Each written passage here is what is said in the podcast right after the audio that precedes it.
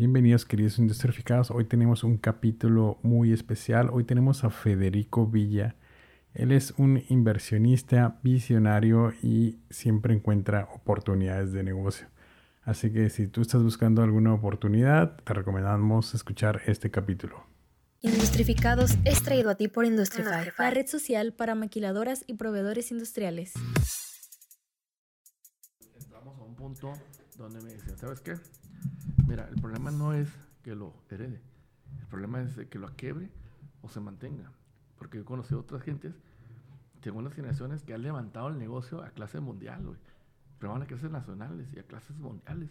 Cuando el negocio generaba tanto, este, la misma familia lo deja como, él es el, él es el, el presidente y nosotros somos consejo. Yo administro el, el, dinero, pero la decisión que toma es él. Y, y dices, es que se vale si es inteligente y duplica la, la, lo que es el patrimonio, ¿por qué estás mal? Y entonces ya me empezó a cambiar a mí el chip. Sí, pero también está el otro lado, ¿no? De que el hijo que quiebra la compañía. Sí, pero hay otros que no, que salen en truchas y que hacen que se potencialice a niveles globales, a inversiones ya. Este, y no nomás ese negocio, negocios a, eh, eh, que son satélites. Es un crecimiento vertical, ¿no? O sea, que ya empiezas a, tener otras cosas que dan soporte, ¿no? Que, que, en los negocios en realidad no era ese negocio.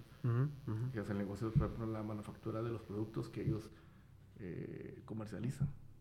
Entonces empiezas a ver crecimientos, pero fuertes. Me ha tocado ya conocer gente que me han pedido, hey, ayúdanos, hoy es un producto. Entonces ya dices, ¿cómo está este, el desarrollo? Y ahorita la pandemia, eso es una oportunidad, pero muy, muy fuerte este, cortar el ombligo de las cosas baratas de China y empezarlas a desarrollar aquí a un precio económico, que no es lo mismo barato y económico, que es lo que estamos trabajando nosotros ahorita, precisamente, en esos es un potencial. De hecho, en la mañana estaba escribiendo, sin ofender a mis amigos, porque normalmente sé que dices, eh, no, es que tiene un doctorado en economía. Ok, este, no, pues está bien, o te valida probablemente los estudios que tengas, pero en realidad la práctica es la que me valida. Y, y, hablas de que viene una recesión económica. Este, pues normalmente es un, es un tsunami económico global, o sea, no es aquí. Pero cuando nosotros empezamos a ver el tsunami, que se empieza a ver la economía, y ahorita estamos, ahorita, ahorita, ahorita estamos en la pausa de la tranquilidad. Ya pasó la pandemia, entonces es donde ya viene el chingazo. Pero para ese entonces, los que sabemos, ¿qué hacemos? Capitalizamos, empezamos a ver, págame, págame, págame, ahora sí, págame. Este, tengo una propiedad, este, banco, ¿me prestas? Ah, sí, este es, aunque no lo uses, ahí lo tienes guardado. Y ¿Por qué? Porque van a ir las oportunidades. Entonces, para muchos en crisis, nosotros estamos preparados para ver las oportunidades. Las oportunidades de comprar a un precio y negociar. Sea, el problema no es el dinero, el problema es cómo te va a pagar. Y de tu mismo dinero te voy a pagar. Así de sencillo. ¿Y ahorita qué negocios traes? Porque digo, yo me quedé en las en US Crane, ¿no? Que es las, las viajeras. que te dije que normalmente hago siempre negocios que vayan enfocados al mismo negocio. un, un, eslabón de un eslabón. yo siempre he tenido indefinido el giro, este, yo soy empresario industrial, mi giro principal es metalmecánica. Okay. Que, me, que me soy especialista tengo una especialización en procesos de plástico, sí, y que mi familia eh, tiene inversiones en, en, empresas industriales de transformación de, la materia prima eh, de plástico, sí, pero esa es la empresa grande y yo, empecé como una empresa satélite a crear productos para que se incorporaran a esa empresa grande. Ahora esos productos crecieron y crean necesidades en el mercado. Sí. Y esas mismas necesidades, mis mismos clientes me dijeron, ¿sabes qué? Es que tengo te tengo que pagar tanto, entonces que te pago con acciones. Entonces te digo, sí, pero tienes que estar bien estructurado de cómo vamos a manejar la acción. O me pagas o maneja como gobierno corporativo. ¿Quién va a tomar la decisión? ¿En base a qué? ¿Cómo se va a tomar? No creo que hagas otra empresa chica y que desvíes los pagos a la empresa, a la otra empresa y, pulverices las utilidades de la empresa matriz, que es la primera. Pero, pero a ver, ahí, me perdí un poco, Federico. O sea, es decir, de, o sea, de repente cuando tú estás creando estos negocios, hay un momento en el que tus clientes te dicen, para pagarte, mejor te vendo acciones o te pago, con, acciones. Con acciones. Y eso y eso lo han hecho estos clientes porque no tienen el flujo para pagarte en algún momento. pero me quieren, quieren que se dentro. Ah, ok, mejor te quieren integrar para que juntos desarrollen. Por el compromiso, ¿no? Por el compromiso, por, por, por eh, en esta empresa se hizo, se hizo, fue antes de pandemia cuando arrancó.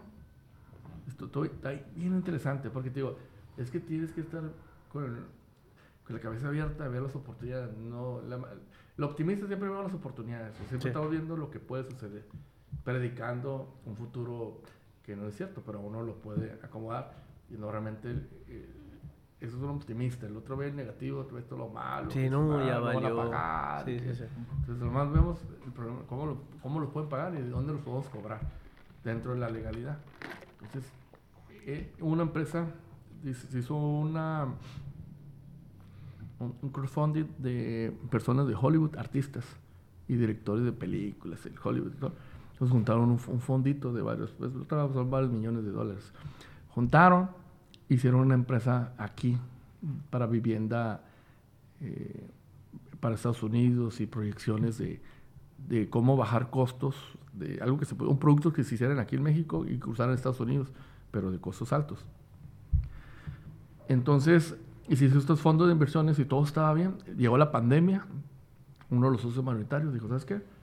Este, yo ya no juego y me voy a, a bancarrota y ya estuvo. Y entonces dije, oye, pero debes bastante dinero. Pues sí, pero por eso me estoy dando bancarrota.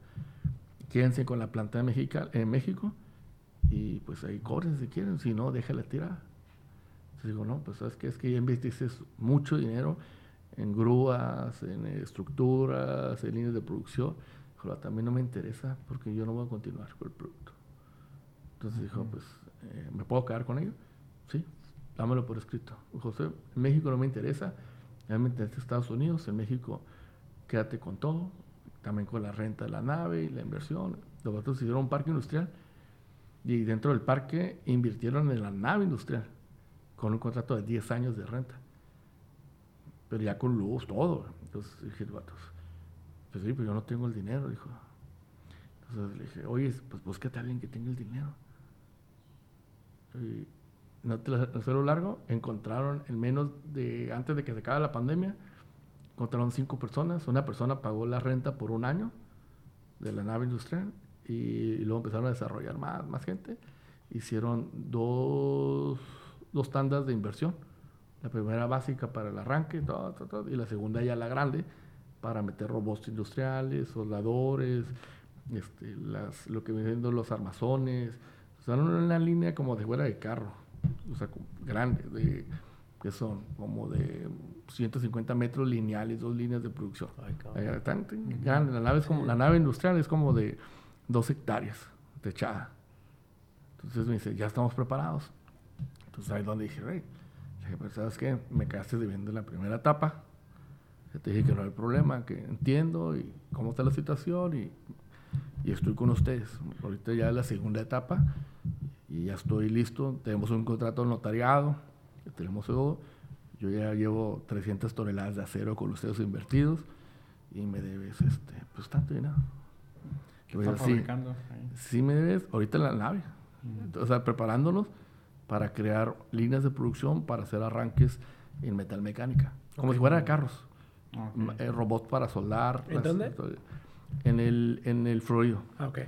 Está para, para para armar desde chasis de carros, o, o sea, todo eso era línea para eh, metal mecánica, digo, soldadores, todo automatizado. Ahora era de la vez que te hablé y que había sí, un de... Sí, estamos ahí con toda la gente trabajando. Mano, ¿eh? yo por, esa es la diferencia que le dije, mira, de una empresa, una empresa grandota, este, con el que vas a negociar, nunca va a bajar a producción. Él va a tener eh, el gerente, gente operativo, gente administrativo, ta, ta, ta. Nosotros somos chiquitos si lo ves, este, probablemente facturemos igual, pero si lo ves vas a ver chiquitos, porque tenemos gente, pero el problema es que el desarrollo lo hacemos, nosotros lo, hacemos este, más dinámico. Entonces los ingenieros que yo tengo deben de saber de, dibujar, soldar, todo para poder mandar a los técnicos estructuristas en soldadura.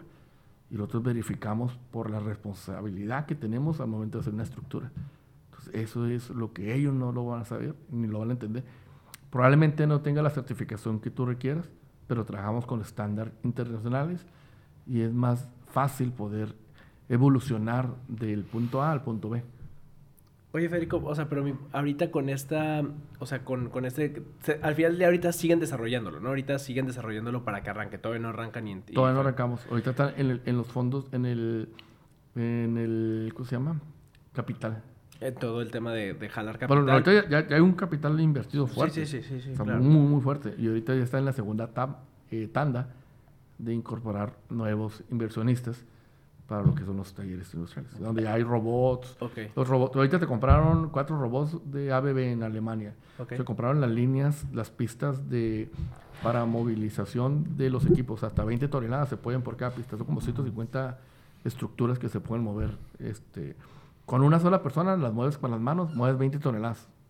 No ocupas montacargas, no ocupas nada. y entonces llega una parte, llega y se ensambla y, empiezan los robots a soldar. Oye, y ahí una pregunta. O sea, ahorita le están metiendo el, el la superlana, ¿no? ¿Y ya tienen los clientes? O sea, ya tienen... Todavía no tienen los clientes. No. Órale. Pero hay necesidad, ¿no? Ya o sea, ya... O sea, necesidad. En China se hace. Eh, o sea, ya empezamos a... Había un estudio antes. Claro, es lo o sea, que... Hay un estudio. No se buscaba el cliente porque no se ha querido... No, no se requiere el cliente para hacer este producto para hacer el muestreo, porque en, realidad no es un producto que va a ser sombresable, va a ser un producto final. Entonces, tenemos un producto y lo muestras. ¿Quieres comprar? Aquí está. ¿Quieres invertir en esto? O sea, va desde, este, son productos de alta tecnología. Eh, obviamente no están diseñados para, para México o Sudamérica. Estos productos están diseñados de aquí a Estados Unidos, Canadá, Okay. Y, son hay algunos, hay una línea que tenemos de productos de tecnología, okay. pero no es aquí. Entonces, como en esa parte, yo he estado trabajando, preparando, probablemente yo no tengo tanto dinero como los inversionistas principales, pero ahí balanceamos entre eh, capital y, desarrollo de, cosa de, de producto. Y ahí, por ejemplo, ¿tú cuándo ves cuando ya se va a empezar el tema comercial? este año, ya, ya, ya tenemos un time, tenemos, ahorita hay como ¿qué serán? Como unos 20 ingenieros y como 7 arquitectos. Okay. Ya las nóminas están bien altas. O sea, por, mi nómina, la mía, está... yo le, a un soldador estructurista le pago 5.500 pesos libres a la semana, más su seguro social, más eh, las horas que, adicionales que mete a, la semana. Nosotros trabajamos alrededor de 68 horas a la semana. Okay. Y, por ejemplo, a un persona, una persona como que es un tornero, básico le pago 6.500 pesos libres a la semana. O sea, los salarios no son bajos, tenemos salarios... ¿Tornero básico o un toolmaster? No, no, no, no, no, un, es un tornero convencional, no es un CNC. Los de CNC ah, los tenemos en otra parte y eso, pues, hoy un, programador anda ganando como 500 dólares. Hablando de un tornero mecánico. O sea, entonces realmente como o esta oportunidad de negocio es tan evidente que va, o sea, que ya tiene que ya tiene el mercado que no... Yo hace, dos años, de una de las empresas quebramos, o sea, salimos, este... No salí, no salí con a tabla, salí con número rojo. Tuve que subsidiar de otras dos empresas para poder pagar las deudas que tenía. ¿Y esa por qué? O sea, ¿fue por algo parecido de que quizás empezaste sin el mercado y en ese caso no funcionó? ¿Qué fue lo que pasó ahí? Eh, fíjate que empezamos muy parecido, pero el problema no fue ese, el problema fue que no había gobierno cooperativo. Fue un aprendizaje fuerte. Ah, Las decisiones, se murieron los socios, eran personas de hace 72 años, entraron los hijos, lo que estuvimos hablando ahorita, que no, no tiene experiencia de ser, este, de estar lidiando con albañiles, se quiere sentar a una mesa con ingenieros, ingenieros que, que trabajan producto médico, ingenieros que vienen de empresas internacionales, que vienen con los ISOs, que vienen con certificados. El es bien elevado. ¿eh? Más que un, ISO, no 9000, un 13485 de producto médico, o que estás hablando de certificaciones aeroespaciales, la QS de carros, este, militares. Entonces vienes, vienes y que dices, oye, pues este, yo más veo, yo opino. Entonces, ¿qué hace? Cosa? Eh, como esos detalles es lo que hace que no progrese, porque al final de cuentas, un proyecto se hace por el liderazgo de la persona. Y en este caso, por ejemplo, yo fui invitado a seguir al líder y, yo tengo muy claro este, el liderazgo. La vez pasada yo tuve un liderazgo en la parte operativa. Lamentablemente no conocía a nadie que me pudiera explicar sobre la parte administrativa, lo que es un consejo corporativo. un consejo de administración, el presidente del consejo y todo eso. Pues más que todo, un, más, más arriba de eso, porque eso lo puedes llevar, pero si no tienes este, responsabilidad y no más que todo legalidad, entonces para eso tienes que hacer un consejo. Eh, ahorita, lo, ahorita te mencioné lo que formal, eh. Sí, pero como en Estados Unidos que dice, no, el, CEO, si el CEO es operativo, tú te quedas allá como CEO. O sea, que tenga poder realmente. Pero ¿quién manda el CEO? El CEO no se manda solo. Digo, no se, no se manda solo, pero operativamente sí se manda solo. tampoco se manda solo. Si el consejo dice que no, no se hacen las cosas. No tienes presupuesto para empezar. Para empezar, te mandan y te citan y te pueden quitar. Pasó ahí, Steve Jobs, ¿qué dijeron? Ah, sí, tú eres socio, tienes acciones, sí. Pero tú no te mandas solo, ¿sabes qué? Salte cuando llegas, reparto utilidades, en tus acciones van a llegar. Pero tú tienes que convencer al consejo que, eh, que es correcto lo que estás haciendo y que es para el bien de la empresa, no para tu bien. Entonces, eso que se llama es un consejo de gobierno corporativo. Estructuralmente es internacional. Y ese consejo eh, son externos, internos, y hay un presidente del consejo, pero no, ¿cómo te diré? no tiene que ver dentro de las acciones. Entonces, esa parte es el que manda un CEO, porque el CEO es operativo. Claro, pero muchos no lo sabíamos. Yo, pero en mi caso yo no lo sabía y muchos no lo sabemos porque es un nivel ya muy... Para empezar es costoso. Pues, tienes dos consejos o las personas que están ahí y tienes que pagarles mil dólares, dos mil dólares por cada sesión. Sí, sí, si llegas a aclaraciones, si tienes que hacer un presupuesto mensual, más el presupuesto corriente, si no tienes que realizarlo, como las maquiladoras. Aquí están los operativos, pero el, consejo está en Estados Unidos. Oye, a ver, y ahorita, por ejemplo, nos platica, nos, ahorita del, proyecto que ahorita estás llevando a cabo, ¿no? En general, pues el tema del desarrollo de nuevos negocios, desde mi, desde mi óptica, de repente a veces le entras como el tema del huevo y la gallina, ¿no? Es ¿Le entras a desarrollar un negocio ya que tienes la venta más asegurada o le entras a desarrollar un negocio a primero apostarle y después la venta? Ahí tú qué es como que dirías que va primero o depende del mercado o depende de las circunstancias ahí que, que... Pues ahora sí como te digo, si a mí me lo preguntas, pues yo prefiero crear el mercado. Pero si le preguntas a un mercadólogo te va a decir que el hombre erróneo. Haces un análisis del mercado, para empezar. No un estudio, un análisis y sobre los análisis empiezas a ver posibilidades. Obviamente, yo tengo una empresa que dedica a la inversión de tecnología. Y esa empresa, antes de sacarlo, o sea, por ejemplo, yo estuve trabajando hace como tres años, te había comentado, del desarrollo de robots, eh, soldadores, robots industriales. Porque en México no hay fabricantes de robots en manufactura. Es increíble, pero tenemos el taller más grande de reparación de robots, pero no tenemos la, para manufacturar robots. Y somos los segundos consumidores de robots de todo, de, la marca japonesas, Coca, de los alemanes. ¿Crees que sea por falta de visión o falta de dinero? Por las dos cosas. Por las dos cosas, porque no necesitas mucho dinero para crear un prototipo y después validarlo y después ofrecerlo al mercado y venderlo sobre... ¿No ocupan certificaciones? No, si ocupas, obviamente ocupas, requieres ciertos protocolos como cualquier producto, dependiendo de las aplicaciones. La certificación te la va a pedir el producto que lo vayas a orientar. Si es un producto que no requiere, pues no. Pero si es un producto espacial, te va a pedir una certificación. si es un producto médico, mejor no te pide, pero te pide que trajes sobre un estándar. yo, lo veía por la parte de seguridad, ¿no? Porque pones un robot y pues el robot no tiene, no tiene ojos y pasa bien por ahí y le da un Pero tampoco tiene sentimientos y va a hacerlo cosas como lo programaste. Entonces, obviamente que pones el robot y tienes que tener un, un, un soldador que esté certificado no nomás en la program o lenguaje de programación, también en, en soldadura como soldador. Entonces, que tenga esos dos, esas dos partes para que sepa soldar y que sepa programar, como si fuera en CNC. Y aparte, necesitas un soldador, ahí estás sentado nomás, para cuando el robot se le está acabando la soldadura y que dejó de soldar, manualmente llegas y terminas. No, no crees que hace todo, pero sí te eleva una productividad como del, ya serán como del 80%. Entonces, el manufactura sí vale la pena. Y los acabados que te da en la calidad también se reflejan.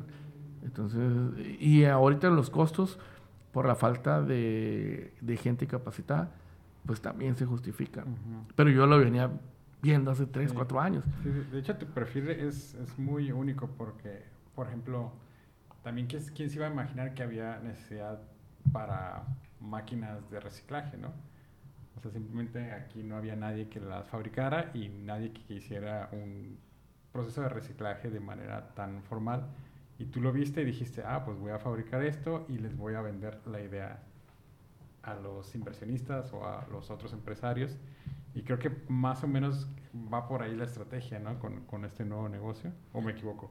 Mm, vamos, sí, es que ya, ya nos conocemos. O sea, uno se puede quedar pobre y todo, pero jamás sin amigos y jamás sin conocer el caminito de cómo vas a Roma. Entonces ya te lo sabes el caminito, ya sabes, este, te toca la puerta, le dices, oye, este, ¿y qué andas haciendo? No, pues estoy haciendo, ¿qué necesitas? Y, y, cómo va a ser el retorno de inversión y cuánto ocupas. Oh, sí, pues entro contigo. Entonces, el, dinero no, es problema. Eh, el camino ya no lo sabemos. Y es el, es el mismo patrón de lo que de los demás negocios hemos hecho. Entonces, no hay, ya está validado. Pues. Validación, es este, hacer un producto una vez, mejor, mejores, mejores continuas, perfeccionarlo y sacarlo. Es lo mismo que estoy haciendo. Entonces, en estos, ahora yo no soy el líder, pero este, tengo muchas oportunidades. Y al final de cuentas, el, el líder, yo creo que va a esperar a que lo compren. Oye, y a ver, y ahorita, por ejemplo, tú platicas un buen de que de que, o sea, trabajas con muchos socios diferentes, o sea, como que te asocias a diferentes empresas y trabajas por capital y jalan capital y van entrando diferentes socios, ¿no? Ahí yo, por ejemplo, siempre he dicho que ese es un tema porque como hay sociedades muy buenas, como hay sociedades pues, muy negativas, como las experiencias que ya has tenido, hay sociedades que sí trabajan en equipo, que van al, con una visión de inversión y de no estar retirando utilidades para pues, su vida personal, sino para reinvertir, reinvertir en estas, en estas como búsquedas de socios, ¿cómo te ha ido? O cómo tú, qué características tú has encontrado en que tú consideras que un socio, este socio es bueno, mira, este, este cuate platicando me dijo esto y me llamó la atención y yo creo que era un buen socio y cuáles no, porque, porque de verdad yo he, yo he visto las sociedades así como, como tú dices. Sí, o sea, digo, afortunadamente digo, yo ahorita evidentemente trabajo con socios. Estás fuera. Este... Y, y, hay estos temas de egos, ¿no? O sea, es que neta está bien cañón. O sea, hay, un tema de ego, hay un hay, hay cosas, ¿no? Entonces, eh, hay, hay, ¿a ti cómo te ha ido? O sea, ¿cómo, cómo eliges al socio correcto? Es que mira, te voy a decir, ah, te voy a responder. hay un dicho, es que antes tus abuelos te, te, te respondían las cosas con dichos. Ah, pues hay un dicho americano. It's not the game, it's the player. Ok. Entonces, igual, no es el juego, es el jugador.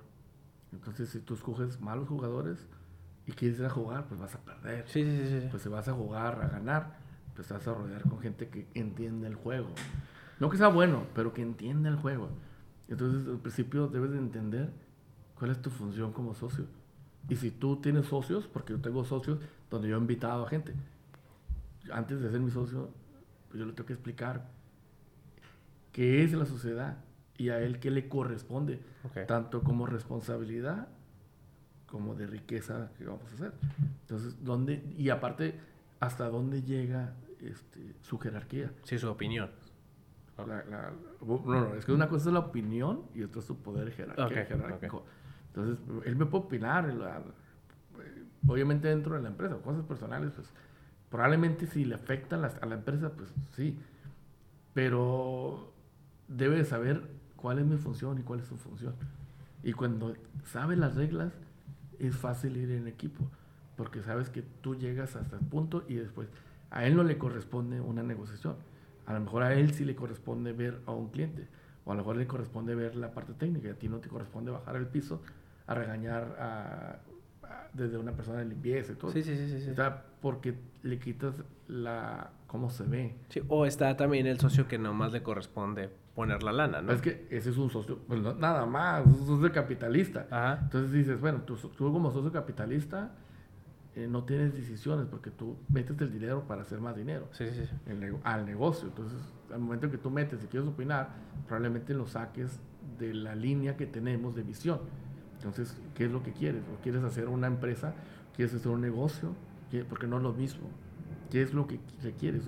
Los socios capitalistas, el, el, socio de desarrollo, está el socio, por ejemplo, de aparte de capitalista, el accionista, entonces, por ejemplo, un capitalista metes dinero eh, a lo que se cumple en el tiempo o las unidades, recuperas tu dinero, eh, empiezas de las, de las negociaciones de decir, a ver, ¿cuánto vas a dar? 100 mil pesos. Esto decir, ok, yo te voy a dar el doble, 200 mil. No, pues, cuando me lo das ahorita, vas a dar prórroga de seis meses, yo en seis meses te empiezo a abonar y te empiezo a hacer pagos de eh, mil pesos, 10 mil pesos mensuales durante 18 meses, aquí están, efectivamente, como si tuviera el 1% anual, pero vas a dar una próloga para poder hacer el arranque y todo eso. Y de la misma utilidad te estoy pagando. Pero hasta ahí, te termino de pagar, te invito a otro, pero ya probablemente no te el, el 100% de la unidad. Dependiendo, porque ya no te voy a necesitar. Y está el socio capitalista donde dice, ¿sabes que yo te doy 100 mil? Ok, pero esos 100 mil no los vas a recuperar. Esos 100 mil van para las acciones para invertir, para hacer crecimiento. Entonces también tienes que ser, entender dónde entras, porque muchos piensan que meten el dinero y ya pueden mandar. Oye, ¿y a ti, a ti qué, qué, socio es el que te gusta hacer más? ¿El capitalista? Depende. El, que te metas Todavía, ah, por ejemplo, se ocupó crear dinero y, tenemos dinero, pues buscamos en dónde invertir. Y, igual, es muy cómodo invertir cierta cantidad y dejarle a las personas que lo, que, lo, controlen, sí, porque pues, para hacer un negocio, para estar mandando, pues como si no. Pero hasta cierto punto, para tener un equilibrio dentro de todo, pues empiezas a ver. Entonces, yo he buscado, me han buscado, y a veces he escuchado, porque he buscado, hay proyectos escalables que dices, es que como primera etapa metes tanto y ves, y sí, vamos viendo la segunda etapa, y ya cuando ves que sí tiene potencial para hacerlo en manufactura, entonces ya dices, ah, ¿sabes qué? Sí me interesa la segunda ronda. Primero cumple con la primera, miramos y empezamos a desarrollar la segunda. Es lo mismo en, en lo que yo hago, pero eh, una escala distinta. Depende de lo que le metas, depende del crecimiento. Pero las reglas del juego son las mismas para el chiquito que para el grandote. Sí, sí, sí. Oye, y ahorita estás, me decías que estás 60 horas a la semana, ¿estás metiéndole? No, son los empleados. Ah, yo no. 60 horas. Yo cumplo como 120. yo cumplí cuatro turnos y, en los cuatro turnos. ¿Cómo terminas el día? Bien madreado. ¿Qué te dice tu esposa? Así como que. Pues igual, ¿sabes qué? Ella también. tuvimos dos años de pandemia. Pero tú sabes que antes yo cuidaba mucho del. No en mi salud, de mi tranquilidad. Entonces yo normalmente me levantaba a las 9, 10 de la mañana. Okay. Y lo primero, eh, no, no, no, bueno, de la, de la, del día siguiente del sol, no es la noche, el día siguiente temprano, e, ese es mi horario. de tomo, las personas que han trabajado conmigo siempre han sabido su rol, que si yo me levanto tarde, que si yo no trabajo como mis socios, o sea, tú tienes un salario, yo no tengo salario, yo, yo me puedo, si quiero yo no voy, pero tú debes de cumplir porque tienes un salario. Entonces yo me levantaba normalmente a las 9, ya sabían que si era urgente, me hablaban a las 8, pero probablemente iba a amanecer enojado. o, o, o, si, me, si me mandaron un mensaje, me, me, preocupaba porque era antes de las 8. Entonces ya me hablaban a las 9, 10, pues no había problema. Ya estaba preparándome para luego cambiarme y todo, llegar a la oficina a las, a las 11, 12 y luego ya planeados para desayunar. Y así era mi ritmo de vida y estaba muy bien porque, porque dentro de de las personas que invertían conmigo sabían que mi rol era traer clientes y administrar el recurso. Entonces, mientras tuviera esos dos puntos bien y tuviera prospectos y tuviéramos al cliente contento dentro de lo que le prometiste le das, no hay problema porque tienes controlado eh, estructuralmente lo que te corresponde. Pero ahorita eh, es tanto la demanda que eso ya no existe. O sea, ahorita existe de que, eh, como les digo, si, tú como operador o como soldador te vas a ir, pues yo me voy a tener que subir a soldar, porque es lo que quieren ver. Quieren ver, ahorita llevamos prototipos, 20, 30 prototipos, Me dicen, eh, debes de producir ese, cinco o seis diarios. ¿Y crees que puedas? Mira, si no, si tú no te preocupes, tú tráete el cliente. O sea, si no se puede, yo me voy a quedar aquí a dormir, literalmente. Aquí tenemos este, oficinas que les puedo hacer cuartos. O sea, no hay problema. Porque sé que esto, pero no esperes que sea para siempre. esto es mientras capacitamos, desarrollamos a la persona. Una vez que ya está, yo en dos años, a mí en dos años no me vas a ver. Eso es todo. O cumplimos con las 100 unidades o con los, los dos años. Pero si en, si en, en, un año renuncia una persona clave, yo voy a estar aquí. Ese es el plus que yo te doy. No solamente el dinero, porque el dinero te lo puede dar el banco, te lo puede dar una persona que, que lo tiene. Hay mucha gente aquí en Tijuana, en California, que lo tiene. Pero lo que no te pueden dar es la tranquilidad de que en la parte operativa va a salir y tú te preocupes solamente por administrarlo y encontrarlo. Y ahí es donde, donde quisiera ver si te pude contestar esa parte. No, y que digo, ahorita, Hay que ahorita también, o sea, entonces, o sea, si alguien se te va, que tú lo cubres, significa que también eres empleado de tu propio negocio, ¿no? O sea, al final del día tienes un sueldo, el, cual... Yo, yo, no, yo no tengo sueldo. Eh, a todos les asigné sueldos, yo no me asigné sueldo, sueldo porque yo tengo otras empresas. Entonces, mi, mi, tiempo lo divido entre en tres empresas que estamos, estoy, o sea, eh, si asigné sueldos y yo no tengo sueldo para poderles decirle a mis socios, pues es que yo no tengo sueldo. Él sí tiene sueldo, tú tu sueldo. Para tener más poder de tu tiempo. Así es. Y para, para que no me puedan reclamar que porque no estoy ahí o porque, o sea, yo tengo un compromiso, más no tengo pero yo no tengo ahorita alguien que me diga. Quisiera tener alguien que me dijera, Federico, vas a hacer esto, Federico, no, tienes que hacerlo así, hazlo así. Entonces, pero, ahorita no lo tengo. Pero tú eres el que hace eso. Pues yo soy el que tengo y es toda una responsabilidad fuerte. Porque... ¿Y, ahí bajo tu organigrama, o sea, ahorita de arranque, Federico, tienes como a un responsable, o sea, tienes como a un gerente administrativo. No, sí, sí, sí. O sea, alguien, alguien no, hay, hay, una estructura. De hecho, por ejemplo, dentro de la parte, o sea, yo, yo, no, yo no veo nada de, o sea, yo no veo, yo no, bueno, no me preocupo por las cuentas, no me preocupo por gastos, o sea, llevamos juntas, yo no me preocupo por esa parte. Hay una persona que lleva la parte, este, ah, más que todo la parte administrativa. Ajá. Entonces, deslindo. Yo no manejo cuentas. Las cuentas de las empresas son cuentas y tienen filtros, porque yo no puedo llegar y eh, se me antojó esto y, agarro el dinero a la empresa, no, porque está auditable porque llevamos auditorías, porque tengo que darle cuenta a los socios, porque se llama, porque es un corporativo al final de cuentas. Entonces, así como esas, hay personas que tienen responsabilidad en eso. Y hay personas que tienen responsabilidad operativas en una de las plantas. Por ejemplo, yo tenía hace como seis años la planta aquí en Tijuana y decidimos vender la nave y la planta, eh, mi socio, este Cuernavaca, me dijo, hey, yo me quiero traer la parte operativa aquí, este, nos llevamos las cinco HAS que tenemos, compramos dos, este, tú no te encargas de tú nomás desarrolla el prototipo, mándame el prototipo, mándame el, manual de producción, de manufactura y mándame el manual de final para el cliente de operación de cada proyecto que hagas, de cada producto y aquí lo desarrollamos. Sí, pero la parte corporativa del recurso se va a quedar aquí en Tijuana. Fiscalmente, todo, que se quede ahí yo mensual te, te mando a pedir un presupuesto, tú mandas el presupuesto y este, pues, estás consciente que las entradas de las ventas van a entrar a la, a la empresa corporativa. Digo, sí, no hay problema.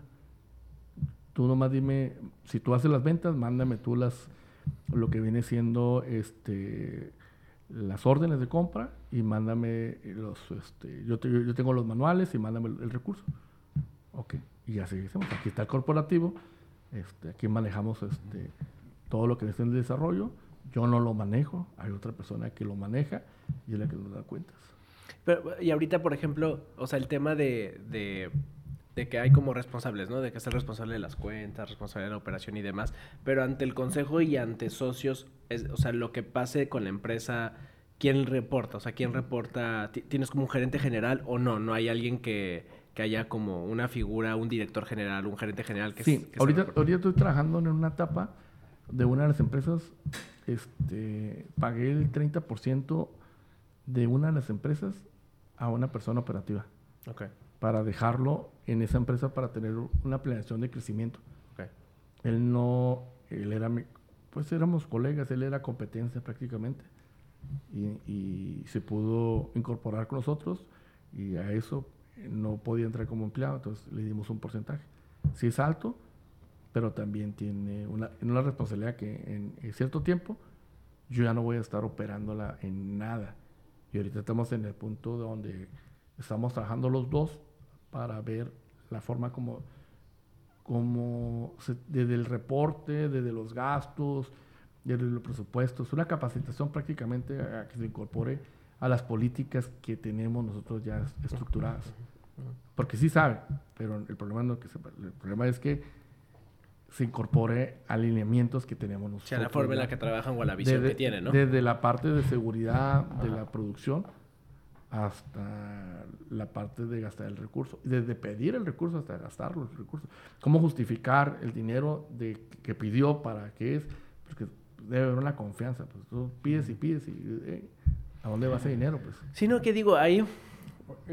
¿Y tu empresa más o menos la tienes Digo, para que tome jugo de manzana ahorita. Para que me regañe o me... O sea, tú te avientas 120 horas y...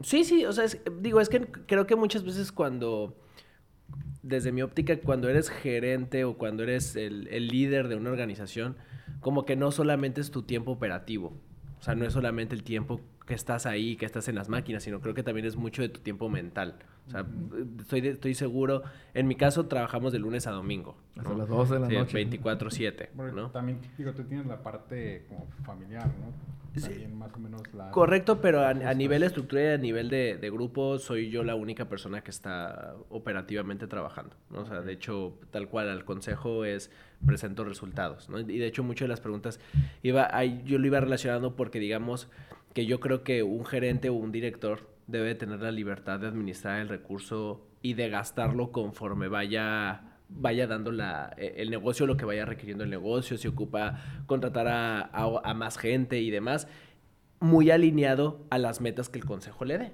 ¿no? O sea, y las metas del consejo pues pueden ir relacionadas a qué utilidad bruta se requiere al cierre del año, qué porcentaje de utilidad bruta requiere al cierre del año, utilidad neta, si, quieren cerrar en cuántos dígitos la, utilidad neta, que esté arriba del 10% de la utilidad neta. O sea, como que creo que al final del día están esas metas muy específicas y muy objetivas en las que el director con tal de cumplir, que tiene que cumplirlas, pues, se debe de mover bajo, bajo, diferentes tomas de decisiones sin estar ahí preguntándole al consejo, oye, ¿y puedo contratar a un nuevo gerente de producción? Porque muchas veces desde mi óptica es que cuando, cuando el, el consejo al final del día es un soporte para las tomas de decisiones y que por eso el consejo tiene que estar trabajando mucho en la misma visión para que las decisiones pues realmente estén como alineadas y, se den un apoyo, ¿no? Porque imagínate tener ahí el consejo súper dividido de, oye, vamos a crecer, y uno dice, no, no, no, yo voto que no hay que crecer, y el otro, sí, sí hay que crecer. Creo que ahí es un momento en el que se empiezan a hacer las, las divisiones. Ahí, sí va el consejo. El consejo no es para, para esa parte, el consejo es para el crecimiento, la Exactamente. de la empresa. Ese crecimiento. Cuidar el recurso. Más que todo, es para que el gobierno corporativo se hizo para que el socio minoritario tenga la misma validez que el socio mayorista de acciones. valen igual. La diferencia es que uno va a ganar más cuando haga más reparto de utilidad. Pero los dos tienen igual las mismas decisiones, el mismo voto. Pues, eh, para eso se hizo. Y que, eso, y que eso yo creo que también es un tema de... Aquí el ejemplo que dice Federico, para mi gusto, se me hace un ejemplo de un consejo sano. Porque yo también he escuchado muchos consejos que dicen, ay, es el, es el socio del 5%. Déjenlo, déjenlo que hable. Ya, ya diste tu opinión, ah, órale, gracias, con permiso, ¿no? Y, y qué bueno que Federico tenga esa, esa visión y esa forma de... Te, y te dice el, el, el, mayoritario, siempre pasa eso, te dice, pero es que yo metí más dinero. Sí, sí, sí. Entonces dices, ¿cómo o sea, mi dinero no vale. Ah, sí, no, así lo dicen en la mesa. Sí, sí Me ha tocado ver. Dicen, hey, mi dinero, yo, es que yo metí mucho más dinero. ¿Cuánto dinero metiste? No, compa, yo metí tanto. Entonces, te quedas así como así. Vale lo mismo. ¿Cómo vas a poder invitar a un socio a que meta cantidades chiquitas? Mete a 10, pero ¿cómo lo vas a invitar? Si de un repente te vas a topar con una persona ranchero Sí, sí, que sí. va a llegar a gritar porque siente que el- No, y que es el dueño de la no, empresa. y de repente esos rancheros llegas y tú les dices, ah, órale, entonces, como tú metiste más lana y además quieres ser el que tome todas las decisiones, pues tú eres el director y el gerente general, solamente que cada Es mes, más jale, ¿no? cada mes, cada bimestre o cada trimestre, como el consejo lo decida, te vas a venir a parar aquí a presentar los resultados. Es que es el tema. O sea, por Claro. eso creo que cuando estás desarrollando negocios, estoy totalmente de acuerdo con Federico, es que debes de tener un consejo tan sólido y un responsable y un muy buen líder que te va a desarrollar todo tu negocio y te va a presentar los resultados de forma puntual bajo diferentes políticas, ¿no? Porque las políticas son bien importantes porque ya se vienen como, como ejemplos, ¿no? Oye, a ver, el gerente general o director puede tomar decisiones de gastos que no superen 200 mil pesos. Ya cuando es un, un- un gasto arriba de 200 mil pesos, tiene que haber aprobación de consejo, ¿no? Entonces ya hay esos lineamientos en el que el gerente ya se puede mover con libertad, ¿no? Porque yo también he visto, o sea, wannabis consejos, que pobre gerente. Es lo que te digo, oye, quiero contratar a un gerente de producción. Da miedo después. Ah, quiero contratar a un gerente de producción. Y ahí los, los del consejo están tomando la decisión. Y a mí es lo que iba a decir que se me hace bien difícil que un que alguien miembro del consejo que no esté en la operación te diga si contratas o no a alguien, porque pues tú no vives el día a día, tú no vives la necesidad real de la operación.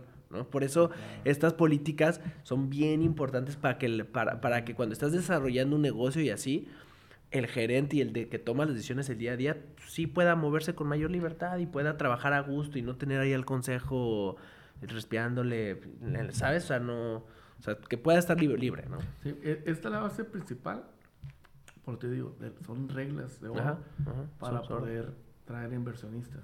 Si no lo haces esto, esto Ajá. viene de Estados Unidos.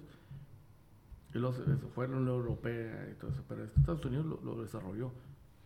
Lo, que viene siendo desarrollos de empresas industriales, de lo que sea, pero son los eh, empresariales. Ellos escribieron el libro de... Ellos crearon estos, estos sistemas. Por eso digo, si tú tienes esa estructura, tú le aseguras a la persona que lo que meta lo va a recuperar. Y, y como es. O sea, si tú, porque por ejemplo, si yo por una otra razón falleciera o no pudiera estar, ¿cómo sigue mi dinero? O sea, el dinero que las personas que invirtió, el negocio queda, continúa, todo eso el operativo, tienes una persona segunda, ¿cómo va a subir? ¿Cómo vas a este, ver? ¿Cómo le vas a poder vender a la competencia tu producto o tu empresa? ¿Cómo lo vas a invertir? A mí me han, me han- me han- hecho ofertas a los chinos. Ahorita me hicieron ofertas rusos. Está buena a Entonces, ver, eh, y te digo, ¿Se puede hablar de eso? Sí, no, no, no, no hay, o sea, este, no es un delito, no estás hablando de algo ilegal. O sea, simplemente quieren entrar No a- al mercado. ¿No los tienen ahorita como... ¿Vetados? ¿Vetados? ¿De aquí Por eso México? quieren comprar empresas para entrar con empresas mexicanas aquí. Es como, Ah, como la lechería, cuando entraban aquí no pueden entrar directo por, por un reglamento de competencia. Entonces tienen que comprar a otra empresa y a través de la otra empresa después le cambian el nombre, igual que las cervecerías. Que hay una cervecería y todavía dentro de los reglamentos que existen, que después los hacen leyes legalmente, donde no te permite este, empresas extranjeras a ciertas empresas para cuidarlas. Imagínate comprar la jersey. Jerinsky va a ser. Bueno, no, la compraron- no- no compraron la leche, pero la, ah, yo creo que era Fátima. Y luego entró la, la Lala y entró a través de Centecate y ya después se desarrolló, invirtieron lana y la crecieron. Entonces te ya nomás cambiaron y la, la- se metieron incorporada, pero esa empresa ya existía aquí. ¿Y qué te dijeron los rusos? Ah, pues ahorita querían empezar a, a rociar unas minas en Rusia y querían este, grúas viajeras para Ah, poderlas ok. allá. Ah, pues área, ¿no? Pero sí, pues a- a- en esa parte, luego querían entrar. Y me dijeron, "Oye, ¿y si te compramos un porcentaje de la empresa? Y yo, "Ah, pero es que no, no la tengo venta, yo no vendo en la empresa, yo lo que vendo son grúas, pero sin embargo te la puedo mandar y te la, puedo- y te la mando y ya la armas tú. No es que queremos que mandes a un ingeniero para que venga y la arme. Él no podría hacer eso ahorita con ustedes. No, no, no está dentro de mi legalidad. O sea, para empezar, me van a vetar para Está muy- cruzar Estados Unidos. Está muy caliente No eso. podría hacerlo. Entonces me dijeron, entonces te compramos. Entonces, no, ¿sabes qué? No, ahorita no es el momento para mí. pero, o sea, no tenemos otros planes, no está dentro de los planes. Probablemente, no digo que no, pero te digo que no es el Pero momento. digo, sí se dan cuenta, ¿no? Si te, si te aún si te compraran un porcentaje. No, el problema- eh, eh, hay muchos factores. pues, ¿Cómo vas a pagar, por empezar? sí, con rubros. o las personas Si que no, te- se iban a dar cuenta ahora por el podcast. Pues se no van es a dar ilegal. cuenta. pero no es ilegal, pues. O sea, ellos te pueden comprar. En México hay una buena relación con Rusia y, y también con Ucrania. Entonces, hay varios productos. Eh, Hay países que sí lo han vetado hasta cierto punto ciertos productos, no su totalidad. Igual el dinero no lo han vetado de, de Tiene restricción, restricción, restringen el entrar, pero al final de cuentas, este, cosa más, pues no es una guerra. Hay un conflicto ahorita entre dos países, pero no es mundial. Y, y al final de cuentas, cuando ves esos, otros vemos oportunidades. Oye, Federico, yo aquí, yo aquí siempre también tengo un dilema con el tema del desarrollo de los negocios. Tú me vas a decir. Como que creo que también de repente se escucha mucho, más en el emprendedor nato, ¿no? Porque el emprendedor nato es muy innovador, ve oportunidades, quiere iniciar otro negocio mientras este negocio lo está teniendo. ¿En qué momento tú consideras que puede ser malo también desarrollar tantos negocios en paralelo en el que pierdas enfoque en tu negocio principal? Porque de repente sí he visto yo emprendedores en el que en el que ya tienen su negocio, digamos que la mamá de los pollitos, y ya les gustó algo relacionado, pero ahí están ahora acá, y ya los ves ya medios pelones y ya, ya, ya están pálidos porque no duermen, y todavía deciden abrir otra cosa, y entonces ya empieza a haber como un descontrol y desenfoque. ¿En qué momento tú crees que es bueno y cuándo crees que es malo estar? Que eso pasa mucho cuando menosprecian su negocio principal. Por ejemplo, si vende tacos, porque me tocado, y que vendes tacos, se te, no te hace atractivo la venta de tacos, y quieres hacer otra cosa, y luego la quieres hacer en algo industrial, porque te hace que, que eso está más chingón, ¿no? Y dices, ah, no, es que, ¿cómo me voy a presentar? A otra persona que le digo, es que yo te conocí como tortero. Tú vendes tortas, ese es tu producto. Ahora no me digas que eres otra cosa. Pero no está mal. El problema es de que tú lo... Porque puedes hacer tortas o puedes hacer hamburgue- hamburguesas. Pues, puedes hacer Carl Jr. Sí, sí, sí. pero, espérame, pues, el problema no es que estés aquí. El problema es de que el- tu planeación de crecimiento. Ahí es donde, donde se desenfoca porque eh, no amas tu producto, no amas tu empresa. Ok, Lo hiciste por una necesidad económica. ok. Pero cuando la amas, lo que haces son satélites. Entonces, no está mal crear un producto que le va a fortalecer a tu producto principal. Ok. Como yo. Yo no me salgo, me habían invitado, ay, que invierten esto. No, ¿Sabes qué? Si no va enfocado al producto que yo tengo, no. Como ahorita, por ejemplo, mi giro principal es metal mecánica. Entonces, con las empresas que yo tengo, yo puedo fabricar eh, productos como eh, trituradas de plástico, máquinas de extrusión, máquinas de soplado, este, las grúas viajeras. Pero con la principal este, equipo, fabrico varios equipos y hacemos divisiones de empresas. Marcas, marcas, primero checamos que la marca esté registrada, que la marca esté libre, el mercado, cómo es aceptado, este, validamos, hacemos un prototipo, lo mandamos a validar con un cliente, trato de vender ese producto, darles un buen precio que sea atractivo para que me dejen utilizarlo y estarlo probando. Y ya que esté, ya empezamos a sacar un desarrollo. Ahorita, hace un rato dijiste que las visiones que tienen mucho y que estás hablando en cuestiones de utilidad. Por ejemplo, nosotros tenemos en el grupo que tenemos, en algunas ocasiones no nos preocupamos si hay utilidad o por el dinero. Nos preocupamos por colocar. Y a veces, para muchos, son gastos que se hacen en publicidad, en publicación. Para otros es una inversión que Sí, ya sí, la tenemos dentro del gasto que presupuestamos Sí. para, nuevo, para una introducción a un nuevo producto. Ok. Porque estamos compitiendo con empresas muy, muy grandes. Entonces, bueno, no te preocupes, es un lapso de un año, dos años. Fortalecemos con las empresas pequeñas, después brincamos a las medianas, pero nuestro, desde un principio sabemos cuál es el cliente que queremos dirigirlo y cómo lo vamos a dirigir. Entonces, a eso va que no, ya no estamos preocupados porque nos dé el dinero, al contrario, sabemos que la vamos a meter y buscamos el balance de las otras empresas para poder este, incorporarla. Oye, ¿y tú vas perdiendo como el miedo en el camino? Pero nunca he tenido miedo. El miedo es el primer obstáculo al éxito. Eh, hace poco igual dije a mi, a, a mi papá algo del miedo y me dijo, solo Judas tuvo miedo. sí. Sí, sí, sí, o sea, de que no. ¿no? En esta parte empresarial nunca he tenido miedo. Tuve miedo Al inicio. ¿no? cuando lo fui empleado, pero Ah. gracias a que me corrieron de una maquiladora, me quitaron el miedo. Ahora tengo precaución. ¿La coreana o cuál? sí, sí, es no, eso. no, era una empresa americana. Es que es eso. Este, era una empresa americana que al último después este, la empresa me pidió que, que compramos una división de ellos y todo. Es una empresa muy grande aquí. con ellos empecé la empresa de producto médico. Con ellos, por eso, con ellos em, empecé la maquiladora de producto médico. que una vez me despidieron, la única vez que me han despedido de un trabajo, era una empresa homeopática, ¿no?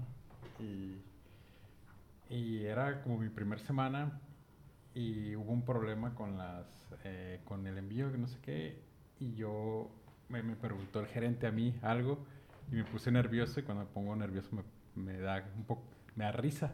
El tipo era italiano, ¿no? Hablaba medio mucho el español. Y ya me río y me dice así en medio de, de todos, me dice, get your things and get the fuck out of here.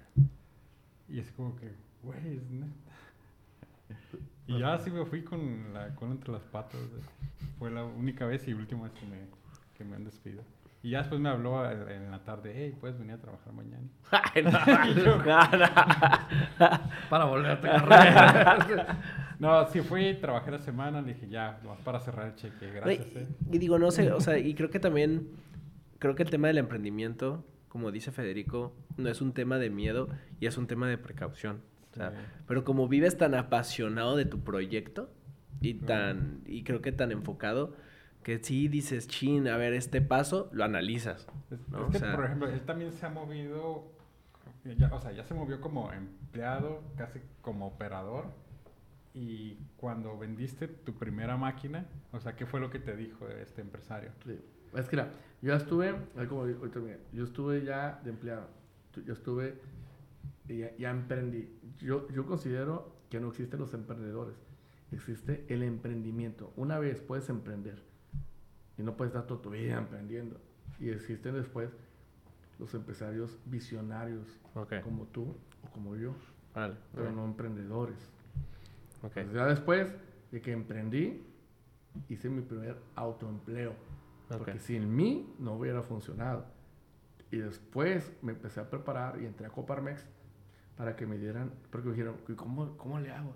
Y dicho, el que se junte con perros, el que se junte con lobos, a te enseña. Entonces, pues, ¿quién me puede orientar? Pues voy a tener que ir a buscar. Y ahí empecé en los jóvenes empresarios de Coparmex. Órale, ah, mira. Porque no existían los jóvenes empresarios de Canacintra. Ajá, Fui a Canacintra cuando estaba en, en, no recuerdo si era emprender o esa incubadora. Incubadora. pero no, no, no. ¿Todavía estás en jóvenes? No, no, ojalá. Hoy no fuera, pudiera estar... Sé, yo pregunto, ¿no? Sí, llegar hasta los 35 años, creo, si no me equivoco. Acá son los 36. Ya me, falta, ya me pasó por un año. no, pero eh, fue una muy buena experiencia. Me sirvió. Si yo pudiera, lo hubiera repetido, lo repetiera. Claro, por supuesto, sin dudar. Eh, fueron muchos. Yo pienso que en la vida hay tres educaciones. La primera, la educación familiar, eh, la educación académica y después la empresarial para el éxito. Quererlo, eh, bueno, pues a lo mejor no puedes tener la familia, pero busques un padrino, busques a alguien que te enseñe los valores y principios, si realmente los tienes o quieres o ver, y muchas veces te apadrinan y te empiezan a enseñar cómo debes de comportarte. Y después, pues haces este, la academia, académica a través de libros, no necesariamente tienes que ir a, una institución, puede ser una autodidacta, pero te educas a través de la doctrina de alguien más. Sí, sí. Y sigue la tercera, la que ya es más que todo validación a través del convivir y ver con los actos o con el ejemplo de, en actos de los empresarios. Entonces ahí es donde ya fortaleces el punto. Entonces ya en esos, en esos en esos lapsos es donde he ido brincando de, de, empleado. Pues yo empecé de empleado barriendo. Fue mi primer empleado. Y si lo quieres conocer más, pues ahí voy a al podcast número 4 y ahí, ahí, lo vas a ver desde que cómo empecé. Pero ya en el punto donde estoy, siempre he tratado de, de apoyar a la, a, la gente, más aquí en Tijuana, porque yo no he tenido necesidad de cruzar a Estados Unidos a, a trabajar, perdón, a las personas que me escuchan. Pero creo que aquí en Tijuana podemos, o en México, podemos crecer más que allá. Y podemos vivir más, más tranquilos que Es un, es, un punto donde, ¿cómo decirte? Eh, como te dije, hay que conocer el juego. Si conocemos el juego, lo vemos, este, no te va a dar miedo porque sabes las reglas. Sí, sí, sí, sí, sí sabes para dónde vas. Y empiezas a desarrollar. Sí. No, y, y exactamente ahorita que mencionaste que, que estuviste en Coparmex, y que digo, por ejemplo, ahorita junto con Miguel estamos ahí en Canacintra. Él me convenció. Ajá. Aquí hice mi tarea de, de convencerlo que se meta. Este. Y, y yo siempre me interesa mucho entender desde el empresariado cuál crees que es el rol de las cámaras y organismos para el sector empresarial y para Tijuana y para México. O sea, ¿cuál crees que debe ser el rol de, de estas cámaras? bien sencillo la representación Ok. política del empresarial. Porque no, dependiendo, si es un, una organización este, académica, pues es la representación de los que están en el gremio. O sea, te, te agrupas para que haya un líder y que ese líder sea tu voz y tú le vas a decir, oye, es que a mí me interesa el tema de educación, a mí me interesa el tema de seguridad, el desarrollo económico, a mí me interesa el tema de proveeduría, a mí me interesa buscar clientes, a mí me interesa diferentes temas. El tema en Coparmex era un tema más política empresarial, más que el, el enfoque Canacintra, que el enfoque Canacintra va más a la representación del sector empresarial industrial, Ujú, ujú. el desarrollo del- de la entidad industrial, donde hay desde capacitaciones, desde el tema de proveeduría, de las incorporaciones, porque yo estuve ya como vicepresidente en Index.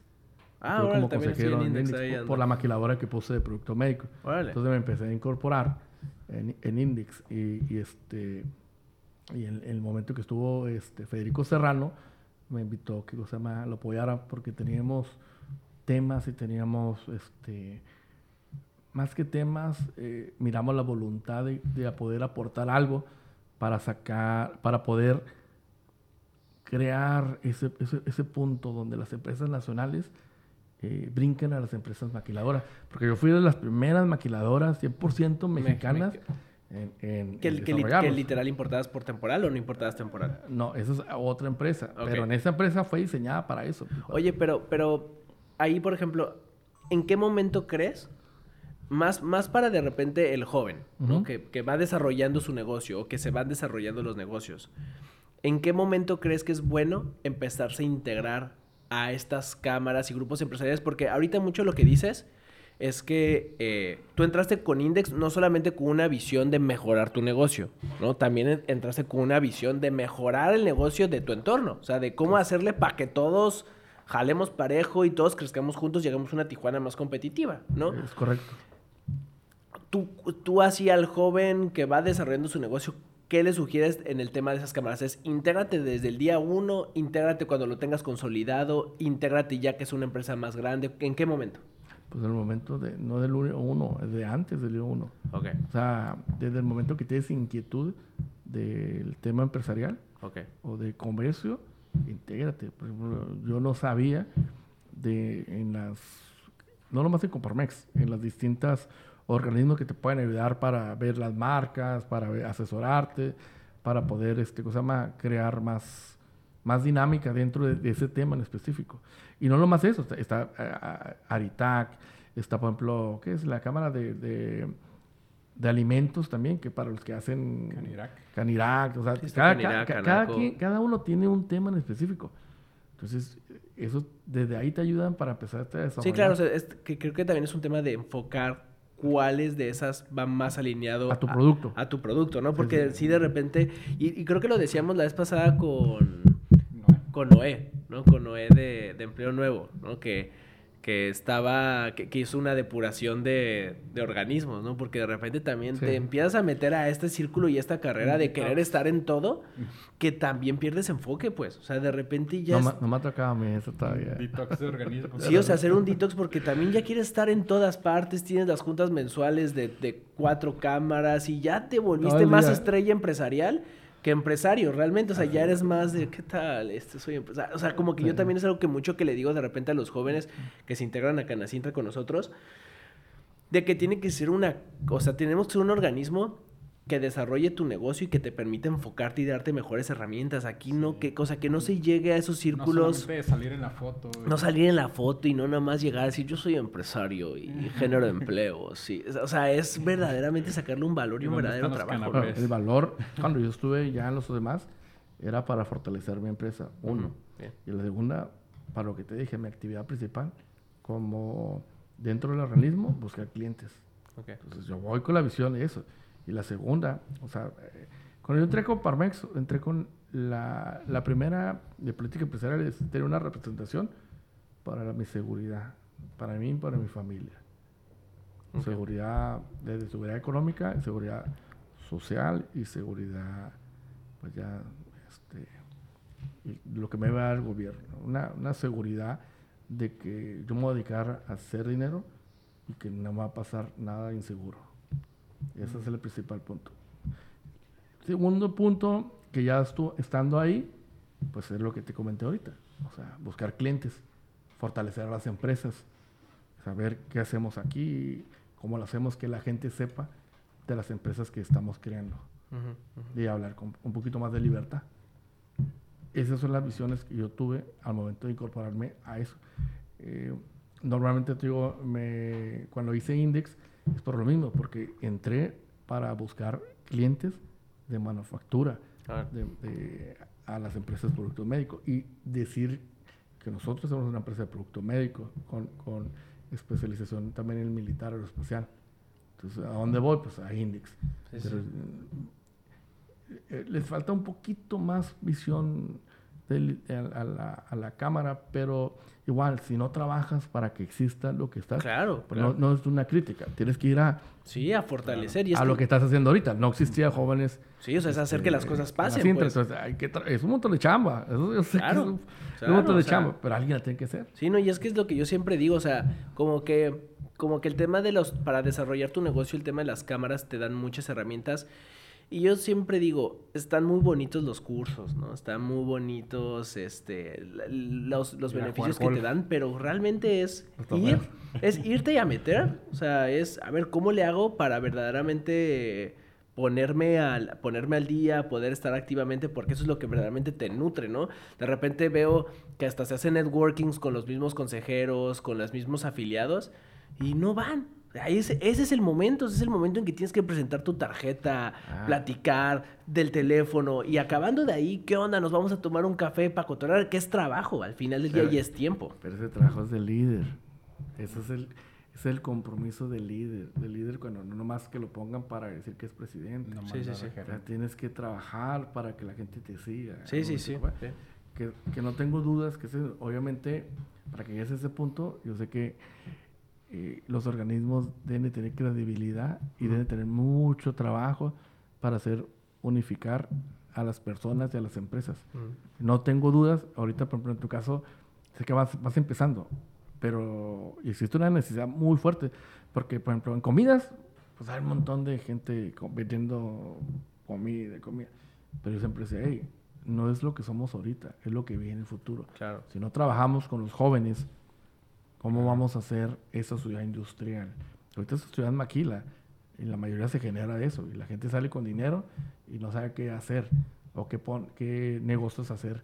A mí me piden proveedores y proveedores y proveedores. Oh, eh, proveedores de CDC, me piden proveedores, me piden proveedores de carpintería para cercos de carpinterías dentro de, dentro de las empresas aquí. Me piden servicios desde limpieza, desde comedores industriales. Pero empiezas a ver y, le dices, oye señora, oye, ¿tú, tú, vendes, este, tienes, eh, tienes varios fruit track. No, sí, tengo como, quién sabe como cuántos y que tengo dos. Ok, ¿facturas? No, no facturo. Mm, y dices empresario. Oye, oye, oye Federico, y y haz de cuenta que lo que, como que en el tema de industrial, ¿no? Para hacer manufactura, o sea, para que tú hagas un proceso de transformación, creo que requiere algo de lana, ¿no? Como cuál sería tu recomendación para el emprendedor industrial que quiere poner un proceso productivo? ¿Cuál sería tu recomendación? O sea, ¿qué, qué le dices para poder entrar a un mercado que yo creo que es que es difícil, pues es retador, o sea, ser industrial requiere certificaciones, requiere mano de obra, requiere, requiere muchas, muchas cosas y muchas habilidades. ¿Qué recomendarías? Bueno, primero, que no piense que requiere lana. Porque ahorita te dijiste, requieres muchas certificaciones. Probablemente no la tenga la certificación, pero trabaja con el estándar. Primero investiga para empezar el estándar que se requiere para ese producto. Y ya que estés trabajando con un estándar, pues sí vas a requerir estructurar este, ese producto.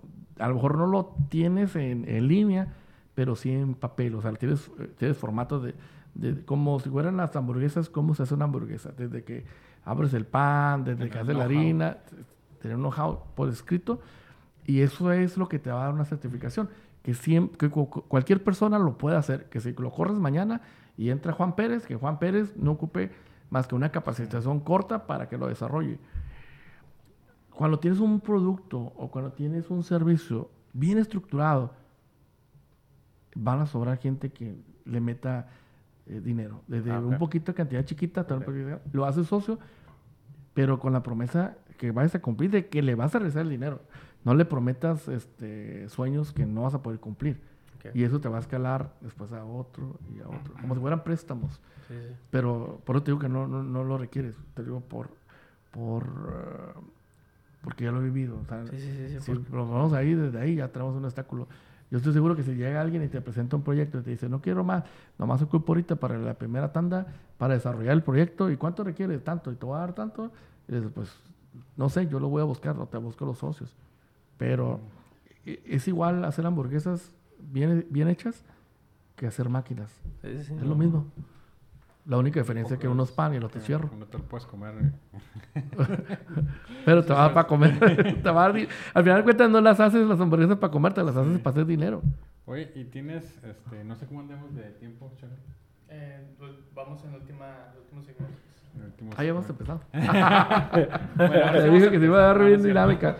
Pero ahorita estamos viendo, y te fijas, este segmento no es para el emprendedor, es para el que quiere potencializar ya un negocio. Pero lo estamos mezclando así, no está como, ahora sí, como tú como joven, como presidente de los jóvenes empresarios, a lo mejor si quieres, lo metemos más así a, como ahorita, como desde que inicias, por ejemplo, a mí me ha tocado ver, por ejemplo, yo estuve batallando en una empresa chica que me, me pidieron este, carpinterías, no hay carpinterías, y me dijeron, por esa barandal pagamos 1800 queremos 5 ahorita y probablemente eh, en un año van a ser como 200, van a ser como 30 por mes. Mm. Y pues nomás te lo pregunto a ti para que tú lo veas y que me traigas una persona. Yo, oh". pero esas oportunidades no es como que... No, si salen, pero, pero, ¿dónde las Ves? O sea, yo, Primero, ¿dónde las ves? ¿no? Carpintería, dije, y con ganas de ayudar, luego, pero recomendar también es un compromiso. Entonces ese compromiso, sí, sí, es como si Ay, por ejemplo, me ha tocado ahorita ver, por ejemplo, ahorita te voy a decir, yo, yo voy a hacer un video ahorita corporativo. Voy a traer un vato de Guadalajara. Ahí tengo yo un recomendado, ¿eh? Voy a traer el trabajo del que recomienda. Hizo unos videos y, cabrón, empecé a mirar todo y dije, contáctalo y dile cuánto cobra y cuánto sale el, el avión, el hotel, una semana y que venga la siguiente semana.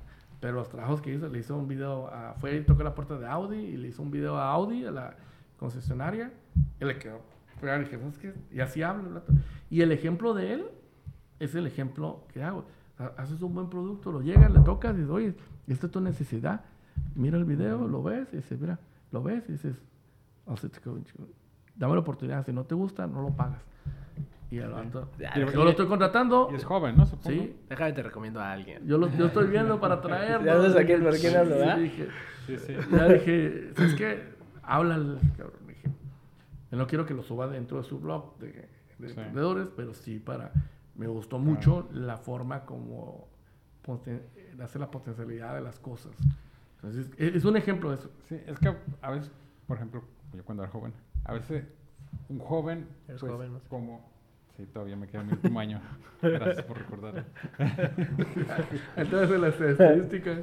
O sea, ¿cómo vas y tocas la puerta a alguien y, dices, ah, pues hago barandales de, de, madera, ¿no? O sea, claro que te hacen una, investigación. Pues a mí me tocó en el teléfono.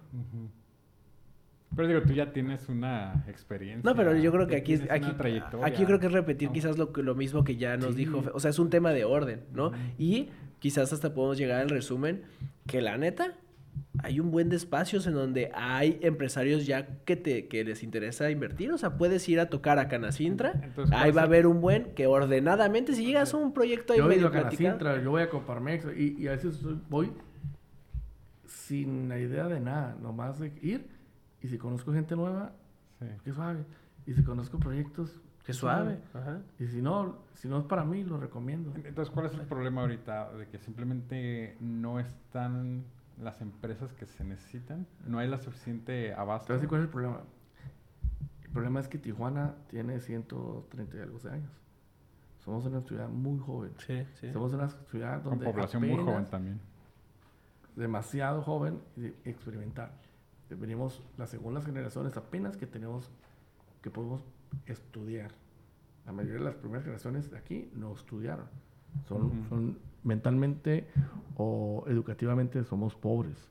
A comparadas con Monterrey o con Guadalajara, donde las vienen cuatro o cinco generaciones, eh, que esas generaciones eh, vienen fuertes. Sí, o sea, empresarialmente somos, o sea- nos falta un recorrido, ¿no? O sea, como comparación con Monterrey, son empresarialmente traen mucho más recorrido, ¿no? Sí, la mayoría de la gente de Abolengo viene y, y, por ejemplo, eh, Juan Pérez trabajaba en la casa, su mamá trabajaba en la casa, pues, se educó como los hijos. Y entonces sale Juan Pérez, humilde, pero sale con una educación. Claro. Y nosotros, no, nosotros llegamos y tenemos toda la visión, este, terminamos la carrera para irnos a trabajar a una maquiladora. Cuando realmente dices, oye, incorpórate a una empresa más joven, más chica, y aprende cómo hacerlo para que incorpores. Falta un poquito de visión para las nuevas generaciones o los jóvenes, y más que todo romper ese miedo que nos heredan. Sí, sí, sí, es eso. Es que realmente es eso, o sea, Ocupas un trabajo fijo para comprar una casa Sí. y para tener tu familia. sí, o sea, eso, eso te dice, ¿no? Pero realmente, o sea, Lo escuchando a Federico, Digo, yo soy el único empleado aquí, ¿no? o sea, Fe- realmente, realmente como lo platica Federico, estoy bien de acuerdo porque, o sea, creo que el tema de, de desarrollar negocios, eh, desarrollar negocios no debes de tener miedo, debe tener una buena planificación. Y como cuando vas y estabas morro y estabas en un antro y le, y le pedías, le querías pedir el número a una morra que estaba por ahí, pues estaba la posibilidad de que te dijera sí o no. Yo creo que es lo mismo cuando presentas un proyecto que requiere inversión. Los em- y además empresarios como Federico, seguramente cuando te digan que no, te van a decir por qué no. Exactamente. O sea, te van, te van a enseñar. O sea, te van a decir, oye, no, no, no es como que te van a llegar, ay, quiero hacer una máquina para hacer esto. No, es una cochina. No, te van a decir, no, pues que fíjate, no te voy a invertir porque la neta, pues no tienes bien, bien, bien planeado tus costos. La neta no tienes ni idea aquí más o menos cuánto va a ser tu rentabilidad, tu productividad. O sea, te vas a acercar y hasta vas a salir aprendido si es que te dijeron que no. Y si te dijeron que sí, prepárate porque te van a traer estos empresarios ya formados, te van a formar, pero multi, o sea, con, con nitro, pues, ¿no? O sea, te van a enseñar un buen. Entonces yo por lo general no creo que no. No me digo, yo no, no, no, no es de mi interés o, o yo no puedo en esta parte. Pues si sale alguien, sí, pero te aconsejo que te estructures un poquito más porque la persona sí es más agresiva. Entonces tienes nomás una oportunidad, una, una sola bala para poder llegar, como, como la charla del elevador, pues que llegas y te metes el elevador.